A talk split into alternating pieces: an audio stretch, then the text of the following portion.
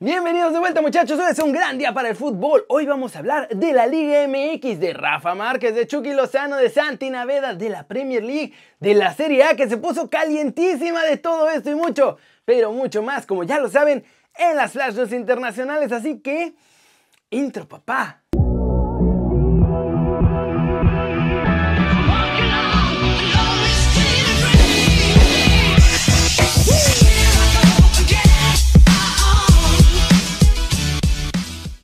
Arranquemos el video con la nota One Fútbol del día. Toluca sorprende a todos en el Guardianes y es líder general de la competencia.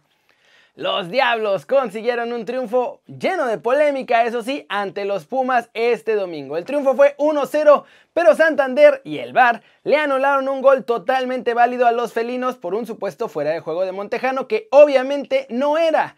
Con todo esto, los Diablos siguen en la cima consiguen 3 puntos que los dejan ahí. Llegan a 13 unidades, mismas que América, que ayer ganó a los Gallos, pero que es segundo por diferencia de goles. En el resto de los partidos, los resultados fueron los siguientes, muchachos. Puebla, ya lo vimos, goleó 4-0 a los Bravos con hat-trick de Ormedeus. Tijuana le gana 2-0 a León el viernes. El sábado San Luis goleó 3-0 al Mazatlán. Necaxa y Chiva empataron a dos goles. Y como ya lo mencionamos hace poquito, América le ganó 1-0 al Querétaro.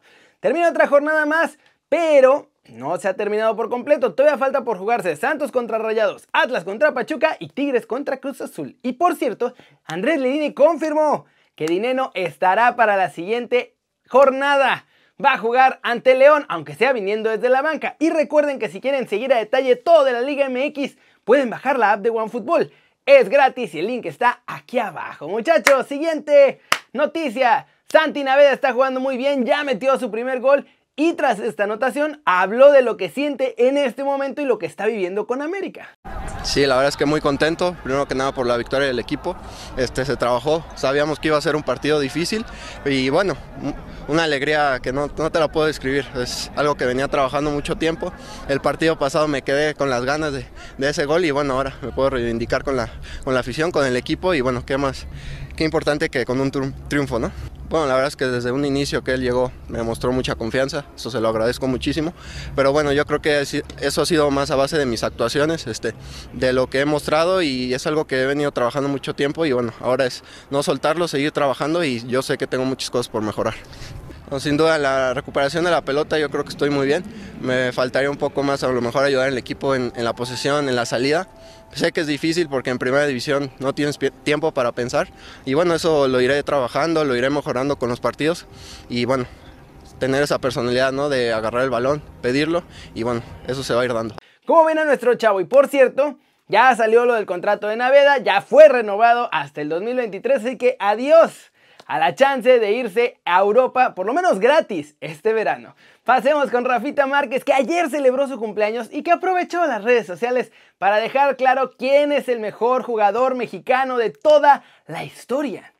Y ESPN publicó la pregunta del millón. ¿Quién es el mejor jugador mexicano en toda la historia? Y Rafita desde su cuenta de Twitter escribió que para él sin duda es Hugo Sánchez, que ese es el mejor jugador mexicano que hemos tenido en la historia. Agregó que no hay otro como el Penta y que con eso él, o sea Rafita Márquez, ya termina con todo el debate porque solito se acomoda como el segundo mejor histórico de México. ¿Cómo la ven? Y a mí me parece que sí, Rafa tiene razón. Individualmente lo de Hugo era una locura como jugador, aunque Rafa también queda ahí, como el más ganador que hemos tenido en Europa y además con ese trofeo que Hugo no logró levantar. La Champions, muchachos. Pero vámonos con los que están ahorita. Vámonos con el resumen de los mexicanos en el extranjero logrando todo. Hay noticias de Chucky, de Guardado y ojo, del futuro de Tecatito que nadie está hablando. Empecemos, eso sí, con el Betis, porque hoy consiguieron otro triunfo importantísimo. Ya ven Europa de cerca, los verdiblancos le ganan 2 a 1 al Villarreal en el Estadio de la Cerámica y aunque Diego Laines no entró ni en la convocatoria, esto ya lo sabíamos, Andrés Guardado sí entró en la convocatoria y además jugó como titular los 90 minutos del encuentro. En Italia, las portadas se las robó Obviamente, Chucky Lozano, porque la prensa se rindió a los pies de nuestro muñe diabólico porque con toda y lesión se quedó en el campo y siguió dándolo todo por la camiseta azul celeste. Napoli Magazine colocó una fotografía de mi muchacho, del canterano de Pachuca, como la imagen de la noche, diciendo que ver a Lozano barriendo el balón en el minuto 95 con una pierna y con dolor es una clara manifestación de determinación y de fuerza de voluntad que deberían mostrar todos los jugadores y también en las escuelas de fútbol. Le mandaron aplausos enormes para Chucky Lozano. Otro sitio de fans publicó que Lozano es estoico y que permaneció en el terreno de juego pese a su lesión y defiende con los dientes la victoria importantísima ante la Juve. Y finalmente hasta las cuentas oficiales del Napoli también resaltaron lo que hizo nuestro chavo.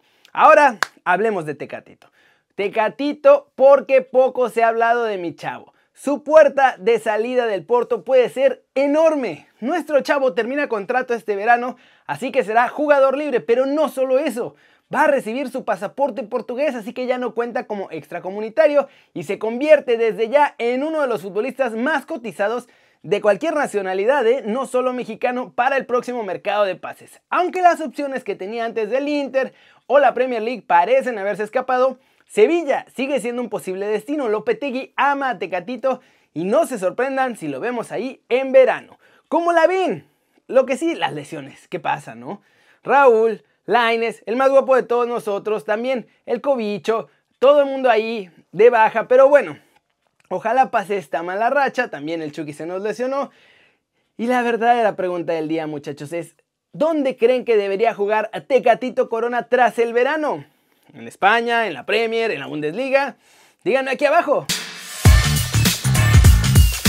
Flash News, terribles noticias para los aficionados del Everton. Además de lo deportivo que no andan muy bien, ¿verdad?